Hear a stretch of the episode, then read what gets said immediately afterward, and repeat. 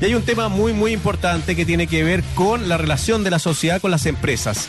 Y eh, este es un tema que ha generado bastante molestia, sobre todo a las personas que tienen Metrogas y que esta compañía se benefició por hacer eh, cierto tipo, mm, por ir, eh, podríamos decir, por interpretar de cierta manera la ley y crear una empresa paralela a, Metrogas, eh, donde, bueno, podía cobrar mayor valor eh, por eh, la entrega de este recurso. ¿Qué pasó con esto? Que el gobierno ingresó al Senado la llamada ley corta para regular el mercado del gas y que elimina un artículo que, recordemos, permitió a Metrogas generar alzas de hasta un 20% en el precio del gas natural mediante la creación de una empresa espejo. Para hablar de esto, eh, y para hablar de una persona que conoce este tema, estamos con el economista, director de German Consultores y académico de la Universidad de Chile, además ex integrante del Tribunal de Defensa de la Libre Competencia, Jorge German. ¿Cómo le va, profesor? Bienvenido. Eh, muy buenas tardes, muchas gracias por la invitación. Saludos para ti, Marcelo, y, y a Lucía. Gracias. Muchas gracias, profesor, y qué bueno que esté con nosotros para que nos aclare esta, esta situación. Eh, no sé si partir por eh, lo que hizo Metrogas y lo que ha generado toda esta, esta disputa de manera simple. ¿Qué fue lo que hizo esta compañía? Mira, hace, uno, hace unos años atrás, eh, en, el, en, el, gobierno de Bachelet II, eh, se hizo una modificación legal a la ley del, del, gas natural. Y básicamente ahí lo que se puso de que las empresas distribuidoras que tuvieran contratos de suministro de gas natural previo a la promulgación de la ley, podían continuar con esos contratos de gas y después de publicada la ley, si querían contratar un nuevo suministro de gas, tenía que ser basado en una licitación internacional transparente y pública. El punto está que Metrogas, seis meses antes de, que la ley fuera publicada o promulgada, eh, crearon una empresa subsidiaria que se llama GESA, y lo que hicieron fue traspasar estos contratos de suministro de gas que tenía Metrogas, mm. se los traspasó a GESA, firmó un contrato con esta subsidiaria GESA seis meses antes de que eh, fuera promulgada la ley, y eso permitió de que ellos acogieran a este artículo transitorio que permitía que todas las empresas distribuidoras de gas que tenían contratos ya firmados previo a la dictación de la ley pudieran seguir con esos contratos y no tener que licitar el suministro porque ya estaba el contrato firme. Ya. Y bueno, de, esa, de, de, qué forma eso termina finalmente eh, eh, haciéndonos pensar que algo malo está pasando con las empresas al punto de que es algo malo pudiera ser algo ilegal incluso.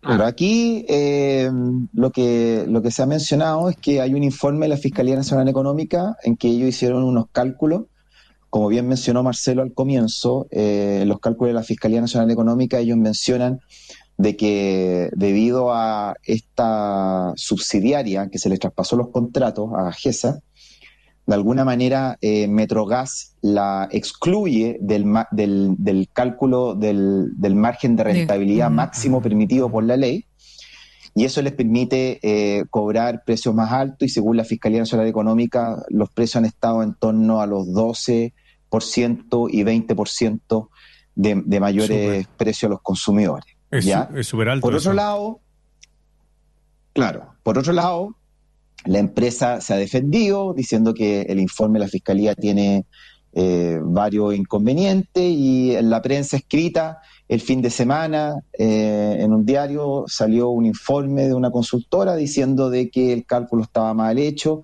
y que en realidad la mayor rentabilidad prácticamente es nula.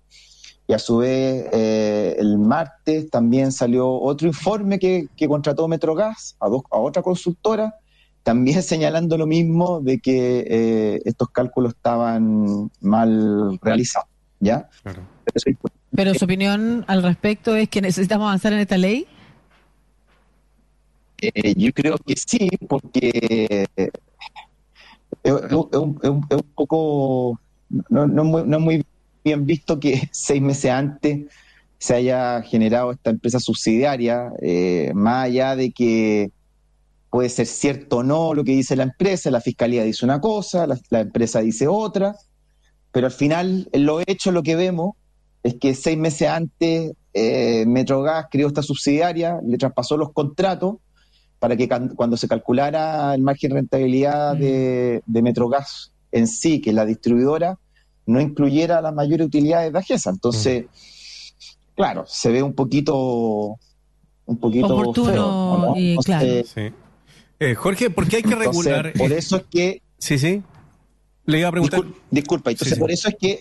Y por eso es que, es que en el gobierno anterior, en el gobierno de, Piñera II, cuando, eh, cuando ingresaron este proyecto de ley para regular el mercado del gas licuado, que es otro mercado también que, que estuvo revisando la fiscalía, incorporaron un articulado que más que eliminar este artículo transitorio lo que hace es que le genera una interpretación eh, a este, para que eh, en vez de que la rentabilidad sea calculada solo a través del distribuidor, que en este caso es Metrogas, ¿Mm?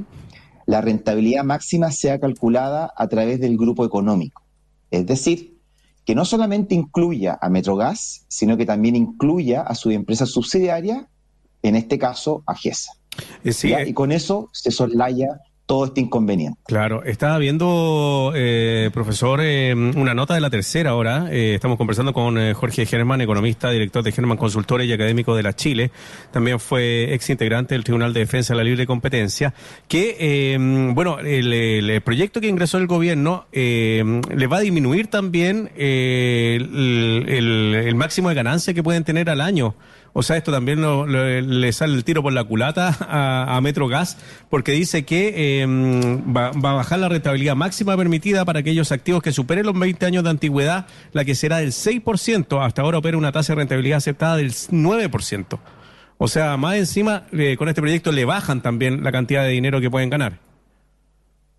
Claro, porque para que la gente entienda muy bien, el punto está de que la ley dice de cuando el, cuando el margen de rentabilidad del negocio está por sobre el 9%, ese mercado tiene que ser regulado.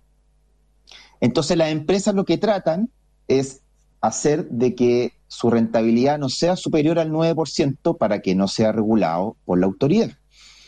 Y en este caso lo que hicieron ellos fue que seis meses antes sacaron este contrato mm. de suministro que tenía Metrogas directamente y se lo entregó a una subsidiaria con el objeto de que Metrogas, por sí solo distribuidora, no logre llegar al 9%. El punto está, lo que era todo, claro. tanto a Metrogas con esta subsidiaria de GESA que lo hizo seis meses antes, lo más seguro es que iban a superar ese 9% y hubieran tenido que ser regulados por parte de la autoridad. Pero además, esta empresa es como, claro, lo que pasa es que los conceptos técnicos quizás eh, yo no los entiendo tan bien, la subsidiaria. Esta empresa es una empresa que le pertenece a Metrogas, pertenece a los mismos dueños, a los mismos directorios, es la misma plata. Es, ¿cómo, ¿Cómo sabemos que...? claro. Esta empresa GESA es una empresa que pertenece a Metrogas, pero que tiene otro giro. perfecto, eso está, eso está establecido, le pertenece a Metrogas. Eso es transparente. Claro, claro, o sea, Sí, sí, sí. Esta es una empresa que creó Metrogas seis meses antes. Están las actas de directorio en que establece esta creación de esta empresa. Se le entrega estos contratos de suministro que tenía Metrogas, Metrogas directamente, se lo entrega a GESA y Metrogas después firma un contrato seis meses antes con AGESA, con esta subsidiaria. El punto está que la ley lo que dice es que el cálculo de rentabilidad tiene que ser de la distribuidora, es decir, de Metrogas en sí. Como sacó este contrato, de alguna manera no está siendo eh, calculado dentro del margen de rentabilidad. Entonces, por eso es que el proyecto de ley del de Piñera 2, que fue retirado por este gobierno, lo que hacía era reinterpretar el cálculo del margen de rentabilidad en decir que no solamente tenía que considerarse a la empresa distribuidora Metrogas, sino mm. que tenía que incluir todas las empresas del grupo económico que eso incluía a GES. Pero entiendo además que usted está, y eso como, mismo, como perdón, en contra ¿Mm? de que el, actual gobierno haya retirado ese proyecto. Mira, yo sí, yo creo que no estuvo bien que lo hayan retirado, pero bueno, ya lo hicieron. Y es por eso que los parlamentarios de, Renovación Nacional crearon una moción parlamentaria que está siendo discutida en la Comisión de Economía de la Cámara en la mm. actualidad. Se va a votar en particular el próximo martes, en que ellos eh, lo que hicieron fue reinterpretar este artículo transitorio en el sentido de que el cálculo de la rentabilidad tiene que ser del grupo económico y no de la, de la empresa distribuidora per se, como estaba siendo eh, interpretado ahora. Bueno, frente a eso, el, Ejecutivo se tuvo que adelantar, ¿ya? Y ingresó en el Senado el proyecto de ley que, Marcelo ha estado comentando, en el sentido de lo que ellos hacen es eliminar el artículo transitorio, que yo creo que no es lo, no es lo más correcto, y hacen la baja de la rentabilidad desde el 9,4 que es hoy día a un 6%, ya el máximo rentabilidad. Entonces, claro, es verdad lo que dice Marcelo, pues le salió el tiro por la culata a la empresa, de gas, porque eh, no solamente le están eh, obligando a que el cálculo de margen de rentabilidad sea del grupo económico, sino que eh, Además bajan el porcentaje. baja, bajan el porcentaje. Entonces, bueno, al parecer hay, empresas que todavía como que no, aprenden. Sí, increíble. no se han dado cuenta de que, de, que, de que Chile cambió después del 19 de octubre, ¿no? Sí, es increíble. El 18 de octubre del 2019. porque al crear una empresa paralela significa que tiene que contratar más gente, o sea, es un gasto mayor, pues no, no es una cuestión que, uno podría interpretar como de mejor eficiencia, sino que eh, uno podría interpretar lo que dice y lo que ha, y lo que ha dicho la el Tribunal de la Libre Competencia de que aquí hay una cuestión eh, que, bueno, que hay que investigar. Eh, profesor, antes de que se nos termine el, momento, el, tiempo, hay un, hay un tema que ha sido relevante durante el día, durante los últimos días, que tiene que ver con el precio del dólar.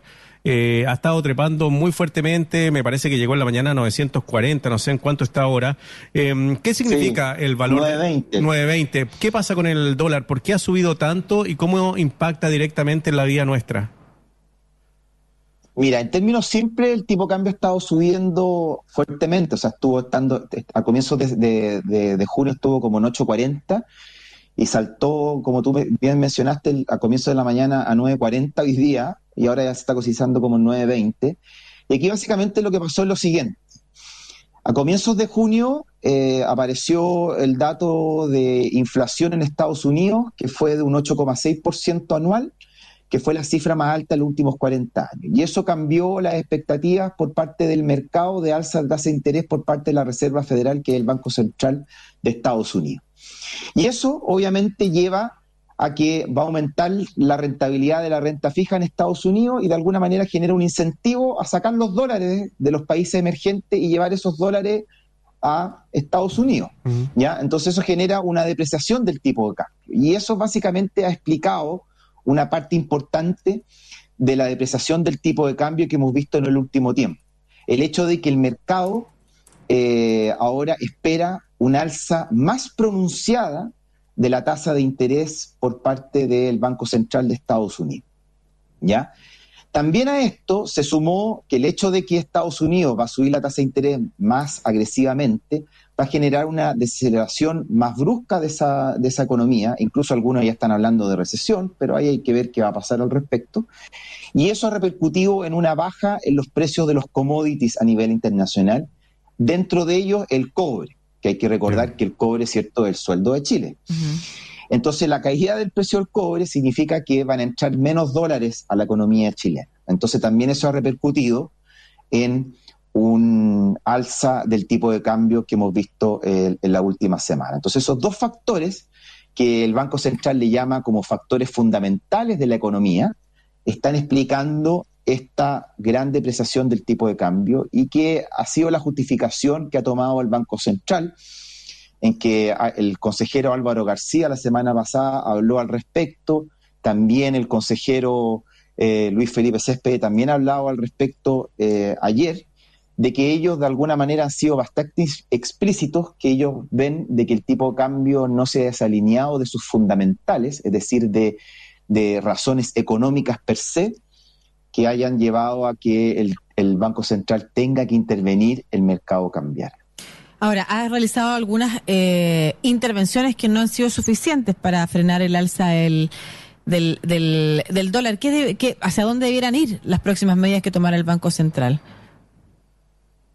O sea, el Banco Central no, no señaló de que no, que no, no, no, tiene en mente en el corto plazo intervenir en el mercado cambiario porque esta alza tiene justificaciones económicas, por lo que te señalé anteriormente, una alza eh, pronunciada de la tasa política monetaria en Estados Unidos y la caída del precio del cobre.